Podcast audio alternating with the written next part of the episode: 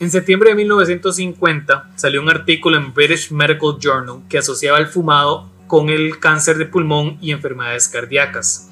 En 1954, The British Doctor Study confirmaron que era cierto. Sí, fue en el Reino Unido donde lo dijeron primero, igual que con el vapeo. Diez años después del British Doctor Study, en 1964, empezaron a sugerir en Estados Unidos que había una relación entre el fumado y el cáncer. Después de 800 demandas, literalmente, desde mediados de 1950 por fumadores diciendo que sí estaban siendo afectados y que por falta de prueba las tabacaleras se salvaron de tener que pagar una indemnización. Recordemos que la ciencia no era tan avanzada en esos tiempos como lo es ahora. Después de todo esto empezaron las demandas estatales. Los senadores en Estados Unidos en 1998 se les ocurrió el Master Settlement Agreement, que es como un acuerdo legislativo donde cinco tabacaleras, las más poderosas, tienen que pagarle a 46 estados, 5 territorios de Estados Unidos y el Distrito de Columbia una, un mínimo de 206 mil millones de dólares durante 25 años a partir del año 2000 y luego una suma de 9 mil millones de dólares a partir del 2018 para siempre, a perpetuidad. La suma entregada a cada estado depende, para decirlo de una forma simple, de unidades vendidas e inflación, refiriéndose a unidades vendidas como cigarros vendidos. ¿verdad?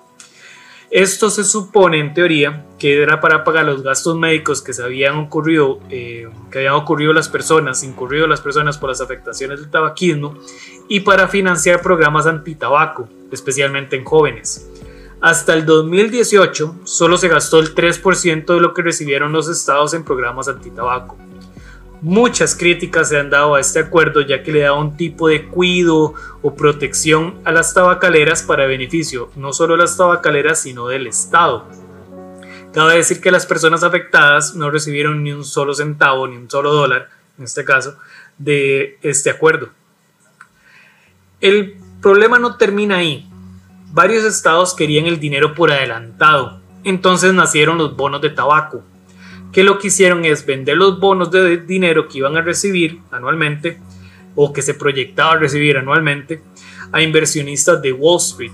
Entre ellos, entre estos estados que curiosamente podemos mencionar, o, Nueva York, California, Michigan, New Jersey, Massachusetts y Rhode Island, todos los estados que decidieron vender los bonos ahora son los que están poniendo prohibiciones al vapeo o está por hacerse por lo menos. Es lo que la gente se está es porque la gente está dejando de fumar mucho más rápido de lo planeado.